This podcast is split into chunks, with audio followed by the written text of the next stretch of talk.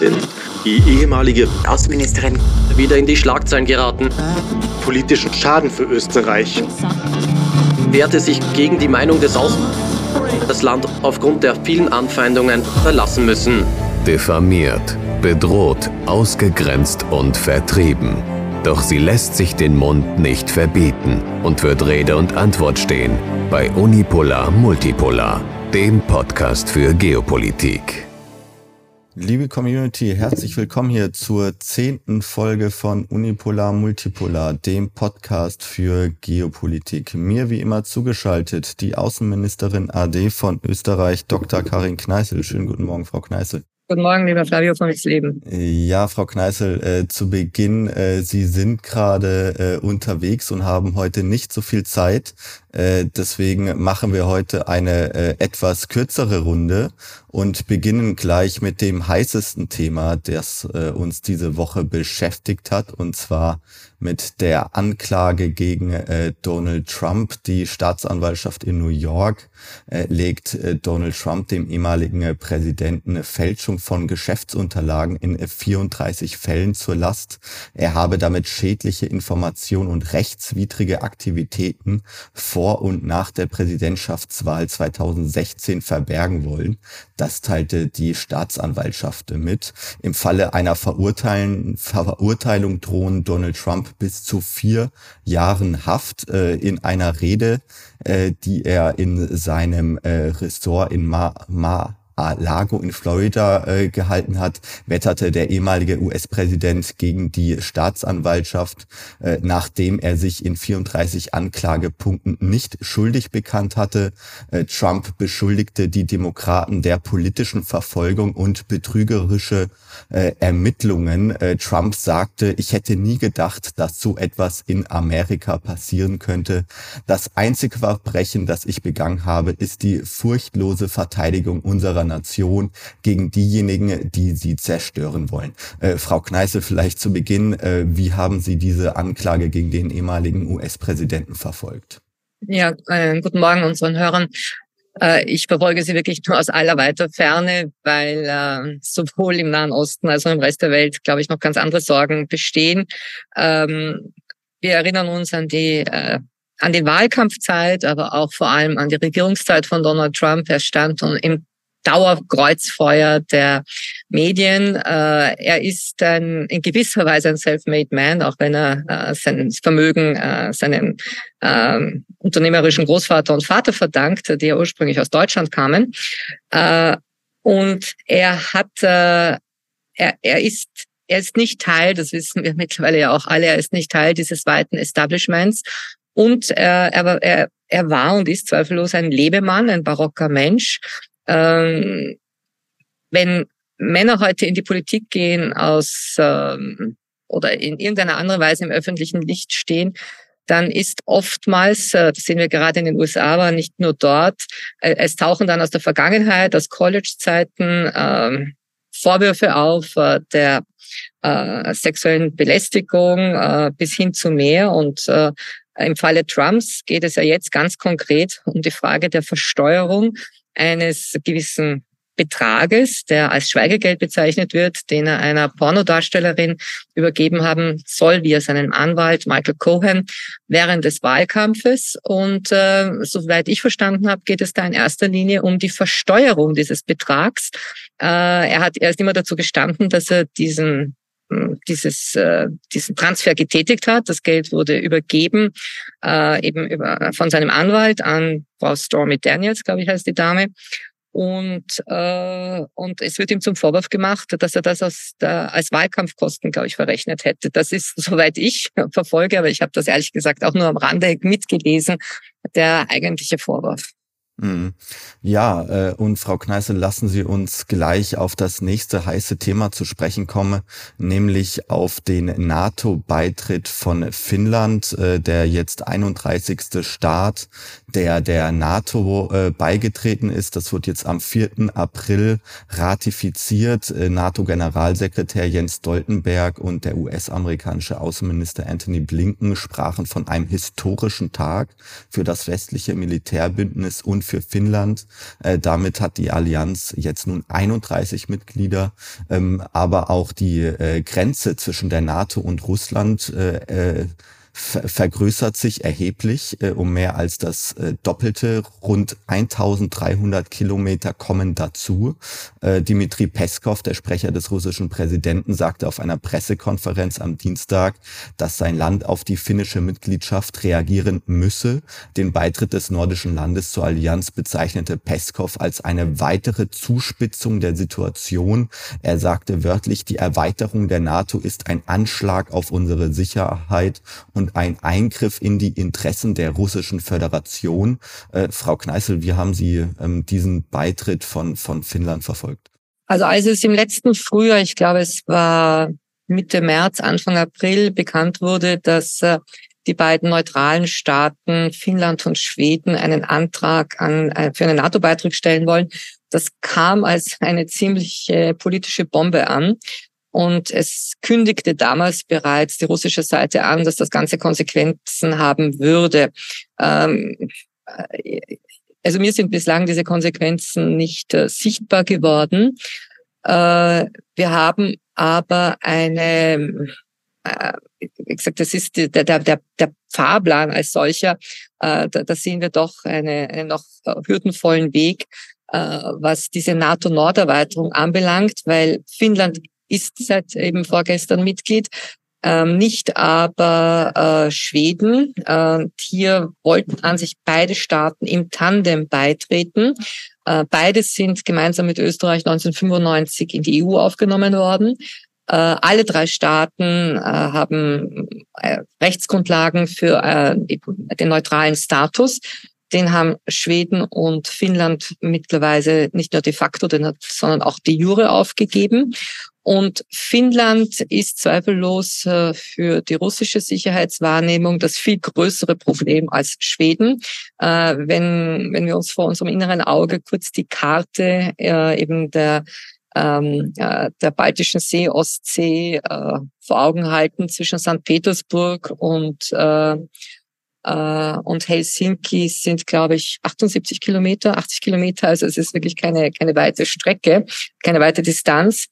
Und äh, die, ähm, äh, diese Norderweiterung mit, mit der gemeinsamen Geschichte, äh, die äh, das zaristische Russland, die aber auch die, die Sowjetunion, Stichwort Winterkrieg, 40er Jahre verbindet. Äh, Im Kalten Krieg äh, hat äh, Finnland immer danach getrachtet, ähm, äh, ja, eine, ein, einfach eine, eine neutrale Außenpolitik, eine Vermittlerrolle zu spielen. Erinnern wir uns auch an äh, die wichtige Rolle, die Finnland äh, im Rahmen der KSZE, also dieser großen Abrüstungskonferenz für Sicherheit und Zusammenarbeit in den 70er Jahren spielte.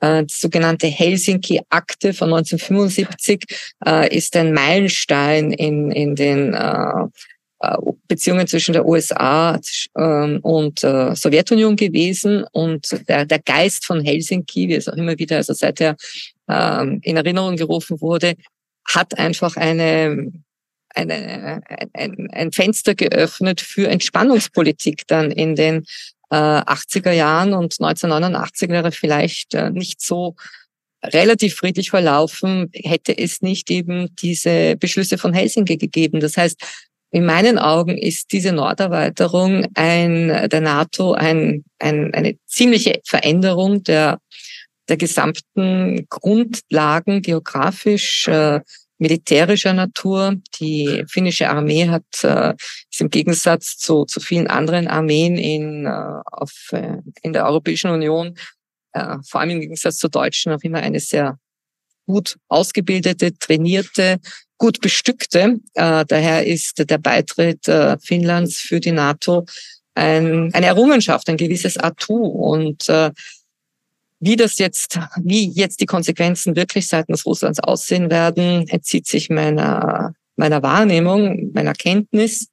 Aber ich erinnere mich an den Frühling letzten Jahres, da kam das, glaube ich, doch als eine, als eine ziemlicher Schock äh, in, nach Moskau. Mhm. Ja, und auch äh, dazu hat sich der Kreml-Sprecher Dmitri Peskov äh, schon geäußert hinsichtlich äh, etwaiger Reaktion. Er hat gesagt, wir werden aufmerksam beobachten, was in Finnland vor sich gehen wird, wie das Atlantische Bündnis und das Territorium Finnlands in Bezug auf die Stationierung von Waffensystem und Infrastrukturen nutzen wird, die dicht an unsere Grenze, äh, die dicht an unserer Grenze sein werden und uns potenziell bedrohen werden.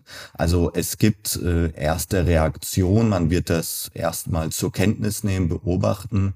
Ähm, ja, aber Frau Kneißel, lassen Sie uns vielleicht schon zum Abschluss äh, des heutigen etwas kürzeren Podcasts äh, noch äh, über die OPEC Plus zu sprechen kommen. Die Ölallianz will nämlich, wie sie nun am Sonntag angekündigt hat, ihre äh, Produktion drosseln. Äh, Saudi-Arabien und andere große Ölproduzenten äh, kündigten Kürzungen von insgesamt bis zu einer Million Barrel pro Tag an, von, von Ende Mai diesen Jahres an. Ähm, das ist ein Schritt, der die Preise weltweit wohl erhöhen wird. Überraschend kam die Neuigkeit trotzdem, da der saudische Energieminister noch vor wenigen Wochen zugesichert hatte, dass das Produktionsziel der OPEC Plus bis Ende des Jahres äh, konstant halten, äh, gehalten werden solle. Äh, nun erklärte das saudische Energieministerium, es handelt sich dabei um eine freiwillige Kürzung. Andere Mitglieder wie die Vereinigten Arabischen Emiraten und Algerien, die folgten dem Beispiel. Ähm, ja, die Ankündigung von Saudi-Arabien könnte man auch als ein Affront gegen Washington äh, verstehen, äh, da die Regierung von, von, von, äh, von Joe Biden äh, Ölkur Ölkürzungen als direkte Unterstützung Russlands betrachten. Ähm, die dadurch steigenden Preise bringen Russland mehr Geld ein. Äh, Frau Kneißl, wie haben Sie diesen Schritt der OPEC Plus verfolgt? Ja, das war eine Wochenendüberraschung, die, glaube ich, viele am falschen Fuß erwischte. Äh, die Ölpreise sprangen dann auch teilweise um bis zu zehn Prozent an. Ähm, die Problematik, die ich vor allem sehe, ist folgende. Wir haben eine weltweit galoppierende Inflation, die ein wenig, wirklich nur ein wenig an die Lage der 1970er Jahre erinnert. Und auch damals ähm, äh, verdienten in gewisser Weise die Erdölproduzenten äh, der OPEC relativ gut. Also die, das Embargo von 1973 äh, war ein Wendepunkt äh, für viele Ölproduzenten, aber sie verloren an sich ihre Gewinne an die Inflation, die damals auch 14 Prozent und mehr betrug und der Dollar weicher wurde. Äh, es gab einen Spruch in den 70er Jahren in der Ölbranche, den ich immer wieder gern zitiere, der lautet, ähm, lieber solle man sein Öl unter der Oberfläche behalten, als es an die Inflation zu verlieren.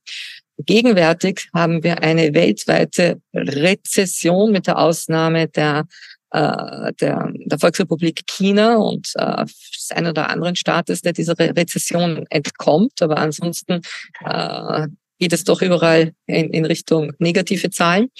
Äh, und äh, ich glaube, dass so mancher Erdölproduzent äh, sich sagt, die, die Nachfrage ist so unsicher.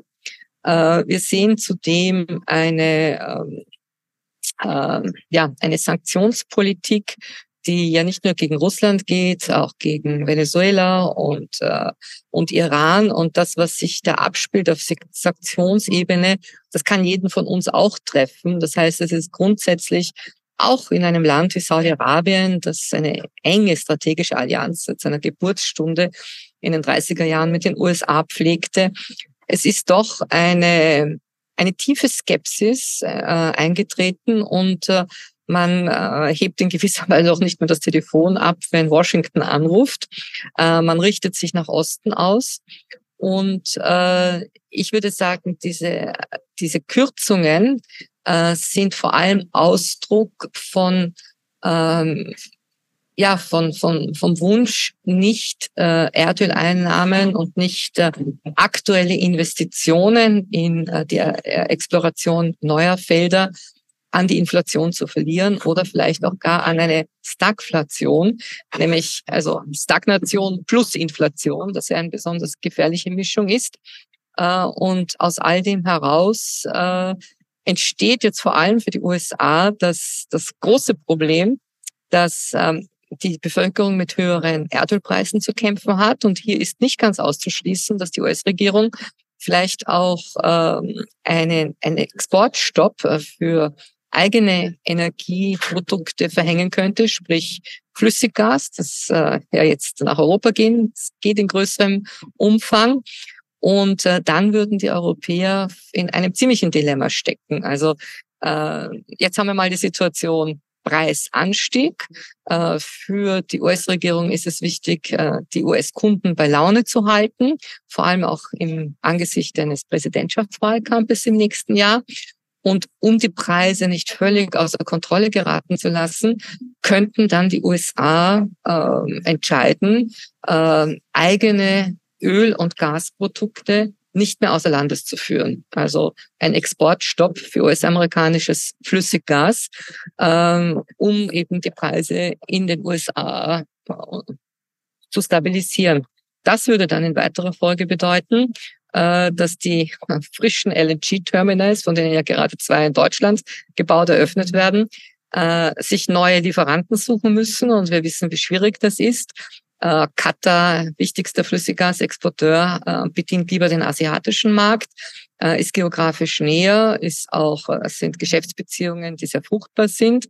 Äh, und äh, wir haben gesehen, wie schwierig es ist äh, für europäische äh, Energieminister, wenn sie sozusagen auf Handelsreisen gehen, hier neue Partner zu finden. Und die USA haben sich aufgedrängt als ein LNG-Geschäftspartner könnten aber Gefahr laufen, äh, dass sie dieses äh, Schieferöl, Schiefergas äh, für ihren eigenen äh, heimischen Konsum brauchen.